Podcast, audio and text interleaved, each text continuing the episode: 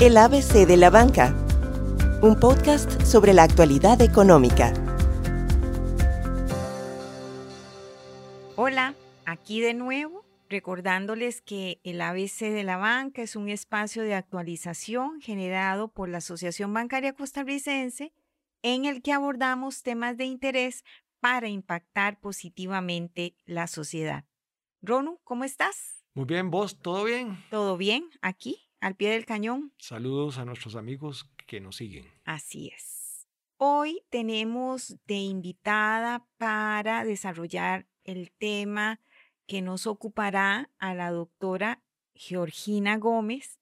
Ella es doctora en bioquímica, catedrática de la Universidad de Costa Rica en la Escuela de Medicina, que eso es muchísimo, pero yo quiero rescatar el ser humano que es Geo, una gran amiga, eh, una mujer a la que admiro, que es realmente eh, brillante, una madre ejemplar, casi abuela ya también, y de verdad que es un honor tenerte aquí con nosotros, Geo.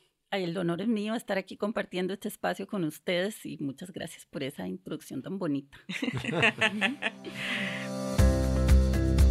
Hoy nuestra cita es para hablar de el impacto de la situación socioeconómica en la nutrición de los costarricenses.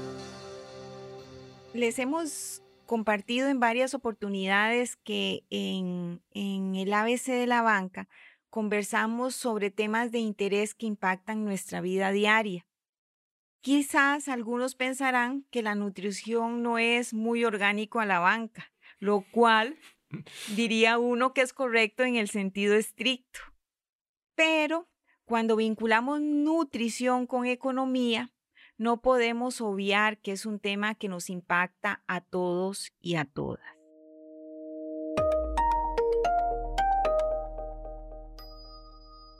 Lo anterior sumado a que el estudio que hoy vamos a analizar de mano con Geo y que dentro de esa muestra, de ese estudio, participó Costa Rica y además en el equipo de estudio participó Geo, una costarricense ejemplar y brillante, pues creo que son más que sobradas razones para tener este podcast el día de hoy.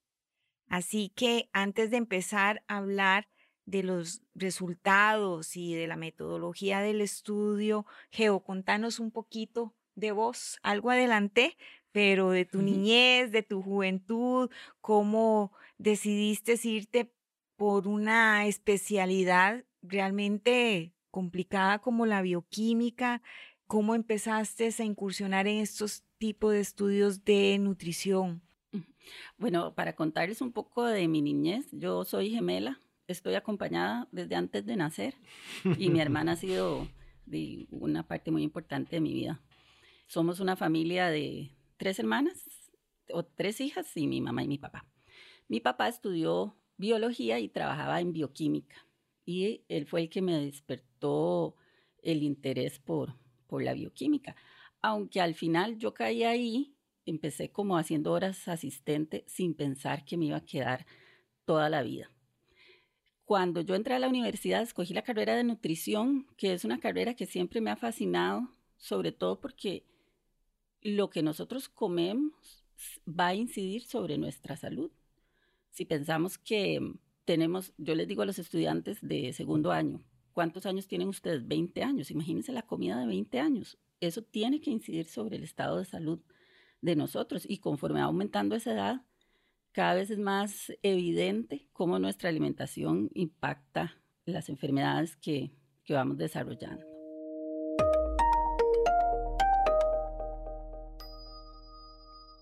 El trabajar en bioquímica me dio la oportunidad de hacer investigación en las dos cosas que me gustan, que es la bioquímica, que explica cómo pasan todas las cosas dentro del organismo, y la nutrición, entonces siempre he tratado de juntar las dos cosas y este estudio que, del que vamos a comentar hoy es un estudio que, digamos, para mi carrera ha sido como la cereza del pastel. Es un estudio que nos ha dado muchos datos sobre cómo estamos eh, en la parte de alimentación, actividad física y la parte de antropometría en América Latina. Entonces nos ha permitido evidenciar cosas que ya sabíamos, pero que ahora las tenemos documentadas y darnos cuenta también de la situación que, que, estamos pasando, no solamente Costa Rica, sino los otros países latinoamericanos, para ver cómo podemos con esta información, sobre todo que fuera utilizada por las personas que pueden tomar decisiones y, y tratar de, de mejorar la situación alimentaria del país. ¿Cuáles eran los objetivos del estudio? Los objetivos del estudio fueron tener datos actualizados sobre alimentación, actividad física y, las medidas antropométricas, digamos la prevalencia de obesidad. Porque los países hacen encuestas de nutrición cada cierto tiempo, pero por ejemplo en Costa Rica la última encuesta nacional de nutrición fue 2008-2009 y no tenemos datos más actualizados que esos. Y en otros países de América Latina pasaba lo mismo, entonces nosotros queríamos tener evidencia de cómo estaba la situación en esos momentos. Esos datos se tomaron entre diciembre del 2014 y mayo del 2015. ¿Y que era una encuesta a, a hogares Ajá. o a personas? Sí, nosotros tomamos una muestra representativa de cada uno de los países, solamente de zonas urbanas, que podríamos decir que esa es una limitación del estudio, porque no considera las zonas rurales. Pero tenemos países, por ejemplo, como Argentina, Brasil, donde poder tener una muestra representativa también de zonas rurales ya encarecía mucho el estudio. Entonces se seleccionó una muestra representativa de zonas urbanas de Argentina, Brasil, Chile, Colombia, Costa Rica, Perú, Ecuador y Venezuela. Y, y ahí pedían información que tenía sí. que otorgar este, el hogar y había mediciones uh -huh. o algún otro tipo de... Sí, digamos, ya una vez seleccionado el hogar y la persona entrevistada, se le hicieron dos visitas. En la primera visita se tomaron todos los datos de eh, socioeconómicos, la edad de la persona, el nivel educativo, estado civil y todo esto. Se hace un recordatorio de 24 horas donde se le pregunta qué consumió usted el día de ayer. Entonces ahí este, vamos con mucho, primero una forma muy general, ¿verdad? Digamos, yo desayuné huevo y gallo pinto. Y luego vamos en el detalle, bueno, eh, ese huevo que tenía, con qué grasa lo hizo, si le puso algo más, el café si se lo tomó con azúcar, con edulcorante, la leche qué tipo, descremada, y llegando al máximo detalle. Mucho detalle. Y después se les tomó un cuestionario de actividad física y a una parte de la muestra se le puso un aparatito que medía el movimiento, que se, se llama un acelerómetro. En la segunda visita se volvió a hacer otro recordatorio de 24 horas y se pasó otro, como un cuestionario de frecuencia de consumo de bebidas.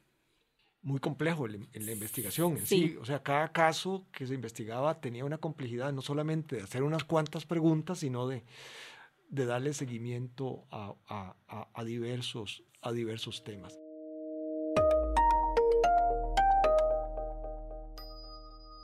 ¿Cuáles son los principales resultados que, que, que, se obtienen de esta, de esta investigación?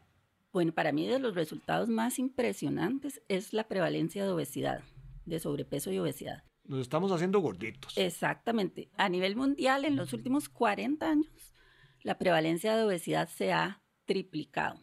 Y en Costa Rica, por ejemplo, los datos demuestran que la, la prevalencia de obesidad se ha quintuplicado. O sea, en 1980 se hablaba, 70 y finales de los 70, de un 6% de la población con, con, valores de peso, digamos, relacionados o clasificados como obesos. Y en este estudio del 2015 nosotros encontramos, pensando ya no solamente en obesidad, bueno, la obesidad llegó al 35%, pero si pensamos en sobrepeso y obesidad, es el 68%. Es decir, dos terceras partes. Exacto. Ahora que decías eso, recuerdo una foto que hay en, en mi casa, este, de mis tatarabuelos, tomada en 1907. Aparecen mis tatarabuelos con sus hijos, incluido mi bisabuelo, y todos eran delgados, ¿ah?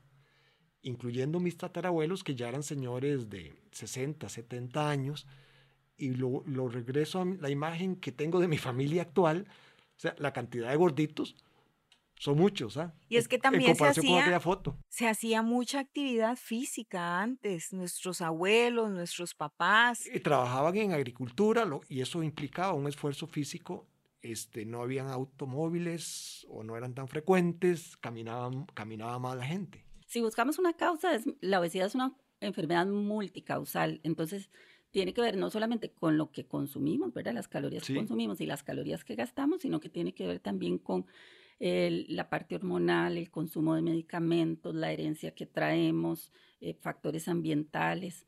Pero obviamente la alimentación es uno de los que toma más Mm. peso Alimentación y actividad física. y actividad física y cada vez hacemos menos actividad física. Hay elementos de herencia y, y decís que hay otros temas como de medicamentos. Sí, por Tal vez que ejemplo. esa, esa lo tengo menos en el Ajá. radar. Por ejemplo, hay, hay temas biológicos. La mujer siempre va a tener más riesgo de, de ganar peso.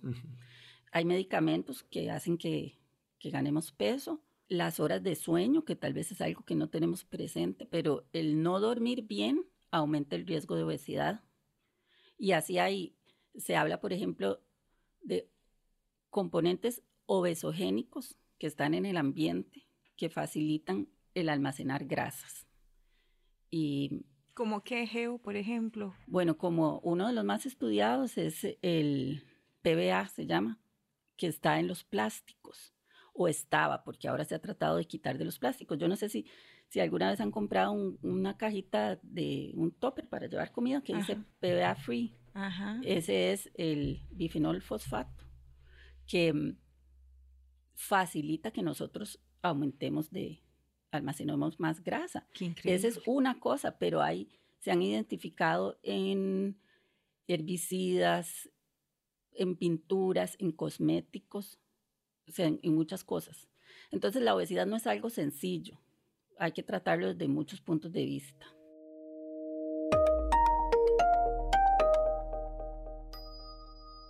Y volviendo a- al estudio Geo, en todos los países se siguió la misma metodología y luego compilaron todos los datos. ¿Sí se vieron diferencias sustanciales de un país a otro o cómo Sí. fue esa parte? Esa es una de las eh, ventajas que tiene este estudio con la misma metodología y al mismo tiempo en los ocho países. Y que en, en las mismas fechas. Ajá. Y que la muestra es bastante grande, son más de 9.000 personas las que participaron. En términos de obesidad, sí encontramos diferencias. El país con mayor prevalencia de exceso de peso fue Chile y nosotros en segundo lugar. Mucha gente me pregunta, ¿y México? Bueno, México no participó en el estudio y a veces nosotros pensamos que, por ejemplo, la población de Estados Unidos es más obesa que nosotros, pero andamos bastante parecidos. Y el que presentó menos obesidad fue Colombia. Llama la atención de que Chile y Costa Rica sean, digamos, los que presentan más obesidad, porque además son de los países eh, que tienen unos ingresos medios, o sea, no son países en promedio pobres, sino que tienen ingresos medios, este, lo cual nos dice que no necesariamente tener menores, mejores ingresos eh, nos vacuna contra este problema. Y No. Nosotros si analizamos la muestra en, en total, no vemos diferencia de obesidad entre los niveles socioeconómicos.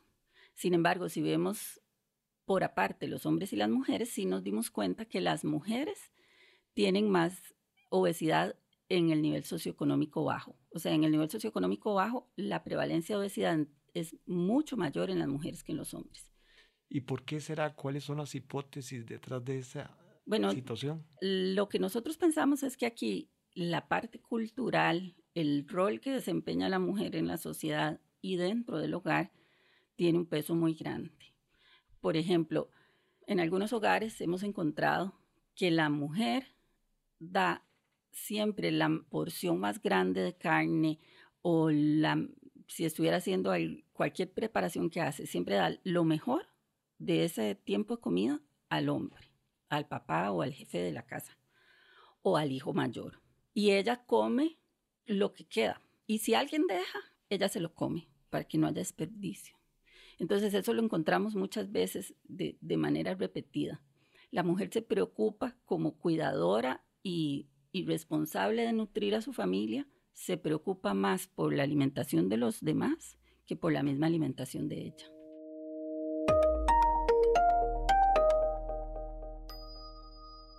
Geo, y creo que esos son como hábitos aprendidos y que se mantienen en el tiempo, porque aunque la situación económica cambie de la persona, esos hábitos prevalecen, porque pienso en mi mamá. Hasta el día de hoy, si mami me, me invita a almorzar, ella espera que yo termine de almorzar y se sirve en el mismo plato mío y se come lo que yo dejo. O sea, y la situación económica de cuando ella era niña, este, y que pasaban tantas necesidades y a hoy es sustancialmente diferente, pero eso está tan arraigado en las personas, quizás ya uno en estas generaciones ya ha ido transformando eso, pero de que uno lo tiene de cara cerca en la familia es impresionante. Definitivamente. Georgina, ¿y hay alguna diferencia entre niños, adolescentes y adultos mayores en los temas de obesidad? Bueno, nosotros no incluimos niños, sino solamente... Adultos. De 15 a 65 años. Entonces, bueno, la situación de los niños en Costa Rica también ha empeorado. Entre más años tenemos, más obesidad encontramos. Más gorditos nos ponemos. Y es que no es solamente importante el peso, sino otra cosa que nosotros vimos en este estudio es la circunferencia de cintura. El acumular la grasa alrededor de la cintura se relaciona con más riesgo de enfermedades crónicas, como diabetes, como enfermedades del corazón y hasta con cierto tipo de cáncer. Entonces, puede ser que una persona pese mucho, pero si esa grasa no está en el estómago, en, digamos, en la parte central, no es tan peligrosa. Sí, las pancitas birreras que decimos. Exacto. y nosotros encontramos que el 75% de la gente de Costa Rica que entrevistamos tiene más cintura de la que debería tener. 75%, ¿ah? No, yo voy a salir a medirme la cintura. sí, eso de las ticas delgaditas de cintura. Ya era otra época. Era otra época. Romántica de la canción. Y, y Geo, en esa misma línea que argumentas, ¿esa proporción está más inclinada hacia los hombres o se mantiene hacia las mujeres? No, hacia las mujeres. Siempre hacia las Siempre mujeres. las mujeres más, con más peso y con mayor cintura.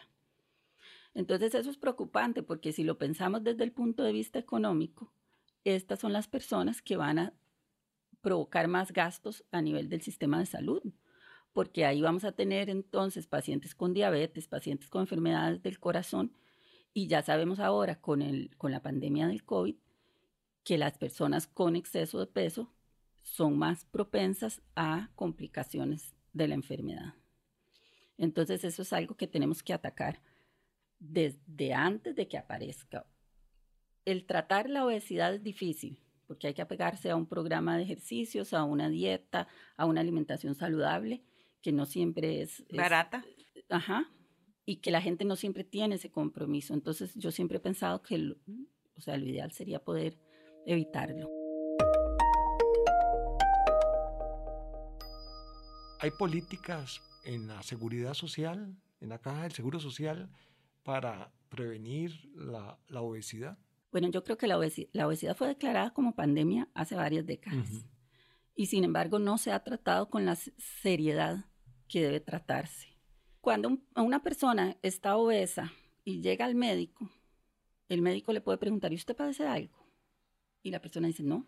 ¿Por sí. qué? Porque no sentimos que la obesidad sea una enfermedad. Jamás. Porque no duele, ¿verdad? Hasta que me duelan las rodillas, porque por el peso que manejo.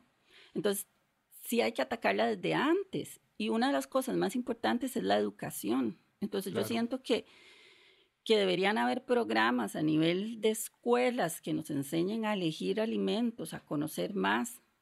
A nivel de, de, salud pública, bueno, se ha estado trabajando con las guías alimentarias en las que he tenido la oportunidad de participar también para poder enseñarle a las personas qué es lo que tienen que comer, cuáles serían las mejores elecciones de alimentos. Hay otros países que han tenido programas más agresivos como por ejemplo poner impuestos a algunos tipos de alimentos o poner los sellos estos eh, frontales que me digan este alimento tiene mucho azúcar, este alimento tiene mucha sal o tiene mucha grasa. Pero todo eso funciona en la medida en que nosotros conozcamos de alimentación, ¿verdad? Tengamos claro. una educación que es básica, ¿verdad? No pretendemos que la gente conozca en detalle las características de los alimentos, pero yo creo que todos sabemos qué es bueno y qué es malo. Tiene que haber un poco más de compromiso, también una responsabilidad individual de nosotros de, de procurar no aumentar tanto de peso y comer más sanamente. Ahora, a nivel de los hogares, ¿resulta más caro comer sanamente que no hacerlo? Bueno, nosotros en, en este estudio medimos tres niveles de calidad de la dieta. Uno, que es el índice de calidad de la dieta, que nos dice cuánto comemos de alimentos saludables y cuánto de alimentos no saludables. Otro que se refiere a la variabilidad o diversidad de la dieta y otro a cuánto cumplimos las necesidades de vitaminas y minerales. Y encontramos que las personas de mayores ingresos tienen mejores índices, o sea, tienen más calidad de la dieta, cumplen mejor sus necesidades de vitaminas y minerales y tienen una dieta más diversa a nivel de la muestra total. Pero hay países interesantes como por ejemplo Perú, en Perú lo vemos al revés. Son las personas de menos ingresos las que comen mejor, tienen mejor calidad de la dieta, llenan más sus niveles de vitaminas y minerales. Entonces, ¿qué quiere decir esto? A veces cuando tenemos más dinero, tenemos más acceso a alimentos que también podrían no ser tan saludables. Tenemos más diversidad de la dieta y a veces esa diversidad no siempre se relaciona con alimentos saludables.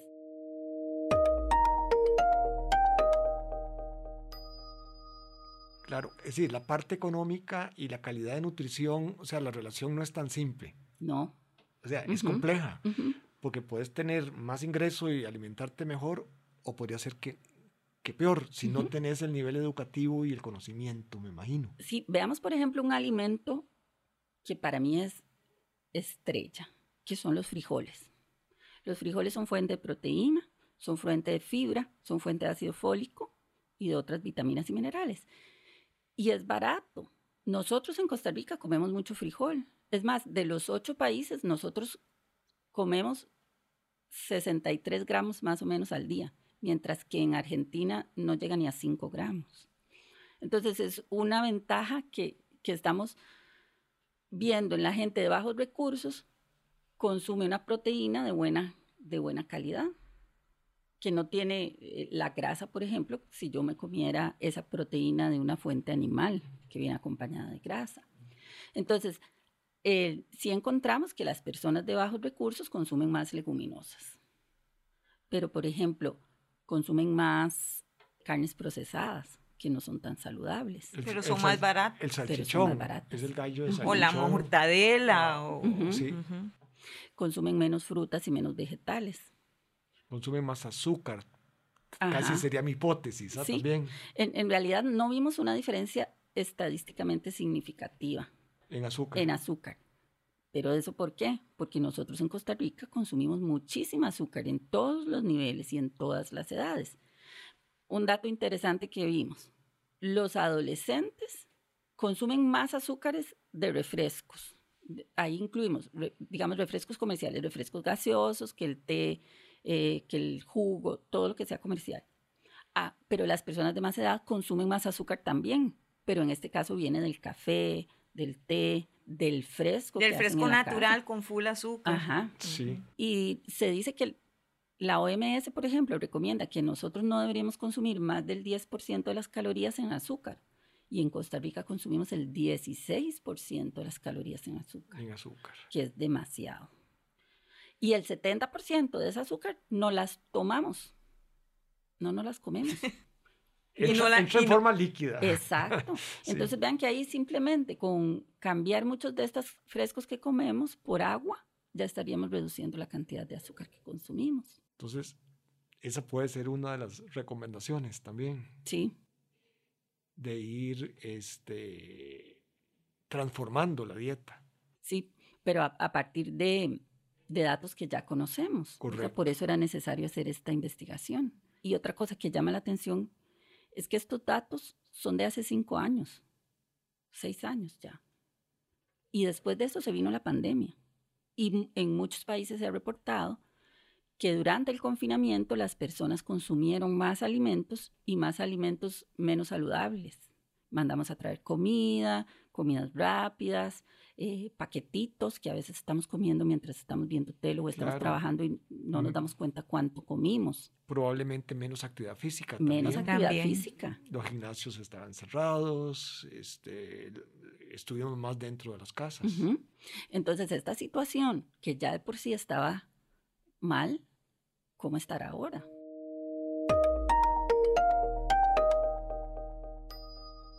Y de punto de vista de, de gobierno de Costa Rica, ha recibido, o, autoridades, no solamente el gobierno central, la caja, ha ¿cómo ha recibido este informe? ¿Ha habido algún grado de diálogo sobre los resultados de Sí, este nosotros informe? hemos compartido nuestros resultados porque tenemos datos no solamente de, de- de consumo de azúcar, de peso, de consumo de, de alimentos en términos generales.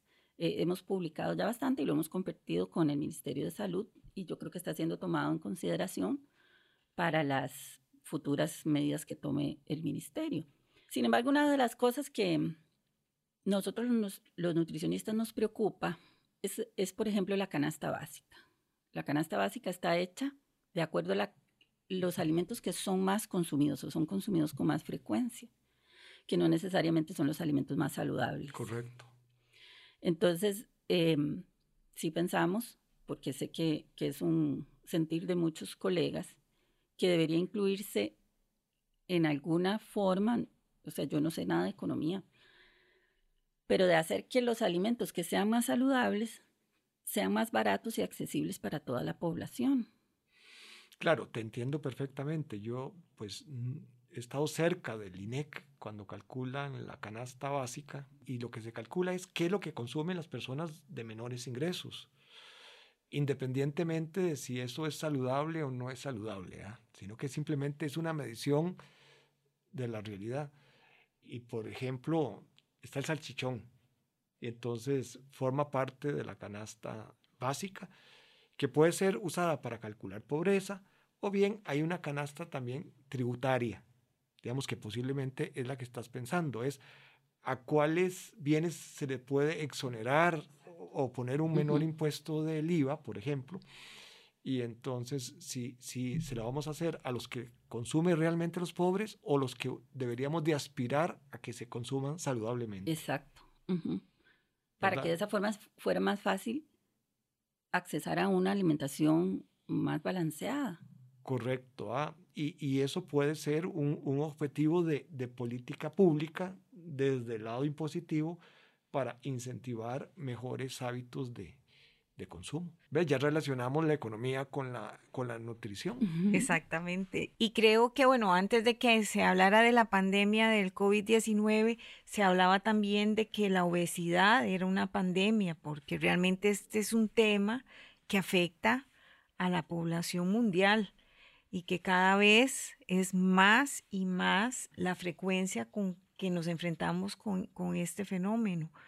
Este, Sí, ahora juntamos dos pandemias. tenemos dos pandemias. Dos pandemias y posiblemente le estamos dando más importancia a la del COVID y, y puede ser que estemos relegando otros temas de Y ve salud. cómo están relacionadas las dos pandemias, porque la, la del COVID, tenés mayor riesgo si sos obeso. Y la obesidad se vino a incrementar por efecto del COVID. O sea, como todo también tiene una relación, no son independientes. no son independientes Eh, para en nada. alguna parte leí esta frase que me gustó mucho. Somos lo que comemos. Y lo que bebemos, según lo que dice Geo también. Bueno, no, yo, yo, como yo no pienso en eso de lo que vemos, entonces no lo, no lo había planteado. ¿ah? Pero bueno, muchísimas gracias, Geo, por esos datos tan reveladores y ojalá que este esfuerzo que se hizo se mantenga, que se esté actualizando, porque realmente lo que da son elementos para política pública muy, pero muy importantes. Así que muchísimas gracias, Con Geo, mucho gusto. y a todos los que nos acompañan. Más bien, si alguien tuviera interés en, en leer los estudios que hemos publicado, tenemos una página que se llama www.elans, que es de Estudio Latinoamericano de Nutrición y Salud, es elansstudy.com. Perfecto, es, un- es un tema central tanto a nivel de todo el país como a nivel individual. Cuando eh, lancemos al aire el episodio, nos encargaremos de poner el, el link. el link para que la gente que quiera profundizar lo pueda hacer. Les recuerdo que en el ABC de la banca velamos por su salud financiera y los invitamos a que escuchen el próximo episodio en el que conversaremos sobre el Banco Improsa, un banco con vocación de acompañamiento para la pequeña y mediana empresa con su gerente general Félix Alpizar. Sigue al ABC en Facebook, YouTube, LinkedIn, a Ronulfo Jiménez en Facebook y LinkedIn y a María Isabel Cortés en LinkedIn. Nos vemos, chao, gracias. Gracias. El ABC de la banca, un podcast sobre la actualidad económica.